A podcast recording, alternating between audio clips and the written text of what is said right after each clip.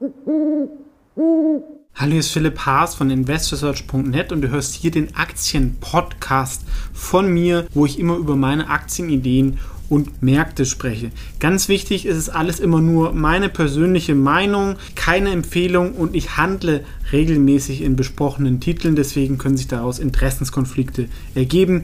Einfach nur ganz kurz und jetzt viel Spaß in dem folgenden Podcast. Hallo, hier ist Philipp Haas von Investor Search TV und in diesem Video geht es um eine relativ unbekannte Aktie, ähm, die aber vielleicht vom Markt falsch wahrgenommen wird und zumindest das Potenzial hat, ähm, anders entdeckt zu werden, nämlich die EVN. Ähm, in Österreich sind die Aktien eh zurzeit relativ günstig und es ist dort ein führender Energieversorger.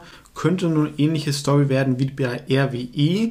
Warum ist das jetzt interessant? Es ist natürlich eine defensive Aktie, aber diese EVN hat auch drei Beteiligungen, wovon eine ganz spannend ist. Die halten nämlich gut 12% an Verbund. Verbund ist der zweitgrößte Betreiber von Wasserkraftwerken, Speicherkraftwerken, was ganz wichtig ist für die Energiewende und auch inzwischen das wertvollste Unternehmen in Österreich. Und allein dieser Verbund deckt um die 90 Prozent der Marktkapitalisierung von EVN ab. Die haben natürlich auch noch ein paar Schulden, aber sie haben auch noch eine Beteiligung an der RAG Österreich. Das ist so Gasspeicher, könnte auch mal für Wasserstoff genutzt werden und auch noch im Burgenland Betreiber. Das ist nicht so viel wert, aber summiert sich auch noch. Ähm, sie haben auch eigene Energieproduzenten, also haben immerhin so 700 Megawatt an erneuerbare Energienkapazitäten was ist das jetzt wert? Also ich habe noch so im Hinterkopf, so die Baukosten liegen so normalerweise pro Megawatt bei einer Million, ist vielleicht jetzt ein bisschen niedriger, ähm, aber trotzdem ist es sicherlich ähm, was wert und gerade in Zeiten von Niedrigzinsen wird dieser Wert auch noch mehr steigen, weil es natürlich stabile Renditen sind, die ähnlich wie eine Anleihe funktionieren. Ähm, aber noch wichtiger als die eigene Produktion ist eigentlich der Verkauf. Ja, also sie haben die Netze, sehen wir unten, 140.000 Kilometer Stromnetze, 14.000 ähm, Kilometer Gas. Das ist schon ordentlich. Dazu auch noch Heizung. Und sie verkaufen das. Also sie verkaufen dann auch Strom von anderen ein und verkaufen das an Endkunden. Ist relativ langweilig, aber auch sicheres Geschäft. Also wir haben da dreieinhalb Millionen Kunden bei Strom. Das ist schon relativ viel, ne, wenn man überlegt, ähm, wie groß Österreich ist. Ähm, machen aber auch noch andere Sachen wie Wasser, ähm, Schmutzwasser, Thermal Waste, also so Sachen. Also es ist ein typisches Versorgungsunternehmen wie Veolia. Nicht super aufregendes, aber es ist halt auch immer die Sache für den Preis und wo das irgendwie reinpasst. Ja, der Markt Österreichs ist natürlich nicht so groß und ähm, Strom und Versorgung ist natürlich reguliert. Das muss man ganz klar wissen. Ähm, hier kriegt man eine gewisse Rendite auf dieses Stromnetz, was der Staat sagt, das ist in Ordnung. Und wenn man da zu viel verdient, dann ähm, sinken da auch wieder die Preise. Das ist so genannte reguliertes Geschäft. Allerdings, das macht, wie gesagt, halt die Aktie wirklich defensiv zum Bond-Proxy. Und wenn man halt irgendwie früher 5% sicher bekommt, ist es halt im aktuellen Umfeld gar nicht so schlecht, vor allem wenn man halt diese Assets immer günstiger refinanzieren kann.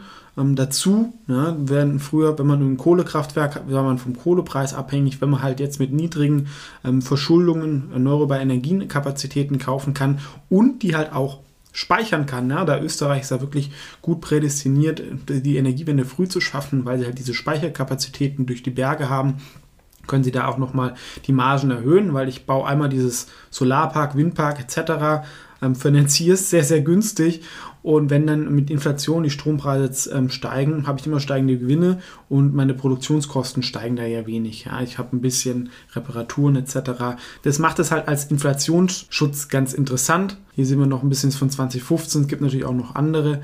Ähm, und was man nicht vergessen darf, deswegen ist die EVN halt, glaube ich, auch noch unentdeckt, ähm, sie haben natürlich auch noch konventionelle Kraftwerke, was schwieriger ist, im aktuellen Umfeld da ähm, Geld zu verdienen. Aber was halt auch, glaube ich, die Begründung ist, warum die Aktie so günstig ist. Die zweite ist, EVN ist ein Staatskonzern. Das muss man klar sagen. Die Verbund ist es aber eigentlich auch. Das hat die Aktie nicht davon abgehalten, so stark zu steigen. Die Mehrheit ähm, bei EVN liegt im Land Niederösterreich, wo sie ja so ein bisschen der Monopolist sind. Auch die Stadtwerke Wien sind, glaube ich, noch beteiligt. Also der Freefall ist schon relativ klein. Wir sehen hier noch die ähm, drei wichtigen Beteiligungen, die einen großen Anteil auch zum Gewinn ähm, beitragen. Ähm, strategisch war es aber richtig. Wie gesagt, erneuerbare Energien haben sie relativ früh ausgebaut, gute Beteiligung eigentlich gemacht. Aber klar, nicht jeder will in so einen Staatskonzern ähm, investieren. Ähm, trotzdem, wenn man sagt, ich habe jetzt will eine defensive Aktie für ein Dividendendepot, was vielleicht das Potenzial hat zu einer Neubewertung ähm, und auch jetzt nicht die ja, sag ich mal, die Tenberger Renditeerwartung habe, sondern mit 5 bis 10 Prozent ähm, zufrieden bin, ist sowas, denke ich, nicht so uninteressant. Aber klar, wir sehen hier, ähm, umsatzseitig hat sich die letzten 10, 15 Jahre wenig getan, gab es auch mal Verkäufe. Aber die Margen haben sich ein bisschen verbessert, ähm, was ich halt auch damit vermute, dass es an diesen erneuerbaren Energienkapazitäten liegt. Ähm, und wir sehen auch die Balance, also 55 Prozent Eigenkapital ist gut, aber ähm, der Buchwert soll so um die 27 Euro liegen und die Aktie ist deutlich niedriger. Also wir kriegen diese ganzen Assets, ähm, wenn man dazu noch annehmen, dass die äh, Schulden halt auch ähm, weniger werden, ähm, relativ günstig. Ähm, Aktie ist nicht so gut gelaufen ähm, die letzten zehn Jahre. Allerdings es gab halt doch auch eine gute Dividende. Ja, das ist halt das, ähm, wenn, man, wenn ich hier 3-4% bekomme und noch leichte Kurssteigerungen habe, das sollte auch weiterhin möglich sein. Und da habe ich dann immerhin über zehn Jahre eine Verdopplung gehabt. Ist jetzt nicht mega, aber ähm, haben viele DAX-Konzerne nicht geschafft. Ähm, Verbund als Pureplay ist allerdings deutlich besser gelaufen. Und warum mache ich jetzt auch ein Video zu der Aktie? Also ich finde Verbund per se nicht uninteressant. Ich finde es ein bisschen teuer inzwischen. Ähm, und hier hat man halt die Möglichkeit, eigentlich in Verbund mit einem Discount ähm, zu investieren, denn ich kriege, wie gesagt, 90% ähm, Prozent ähm, der Marktkapitalisierung ist Verbund. Dazu habe ich noch eine Wasserstofffantasie, wenn ich sage, irgendwann diese Gasspeicher werden wichtig. Und dann habe ich das ganze normale Geschäft noch von den Energieparks. Also der faire Wert könnte locker 50 bis 100 Prozent höher sein. Hat natürlich auch seine Begründung. Streubesitz ist nicht so groß, der Staat ist drin. Österreich per se ist gerade günstig.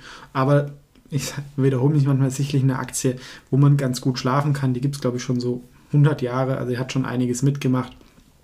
Ich sehe das faire KGV bei 17, das ist aktuell bei 11, wo man natürlich auch mal gucken muss mit den vielen Beteiligungen, wie das berechnet wird mit den Anteilen at Equity, ist sicherlich ein bisschen messy, aber sowohl nach Buchwert als auch nach dem fairen KGV stelle ich hier eine Unterbewertung fest.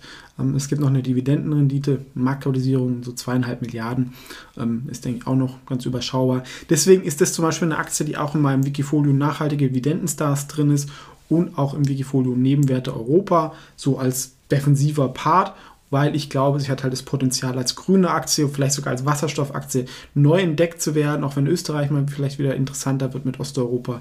Ähm, und per se sie jetzt ganz günstig ist, ohne dass es jetzt irgendwie eine Riesenposition ist, weil das natürlich auch sehr, sehr lange dauern kann und halt immer die Frage, was ist der Katalysator, das dann entdeckt wird. Das war also meine Meinung zu EVN. Was ist eure dazu? Ähm, vielen Dank fürs Zuschauen und wir sehen uns vielleicht im nächsten Video.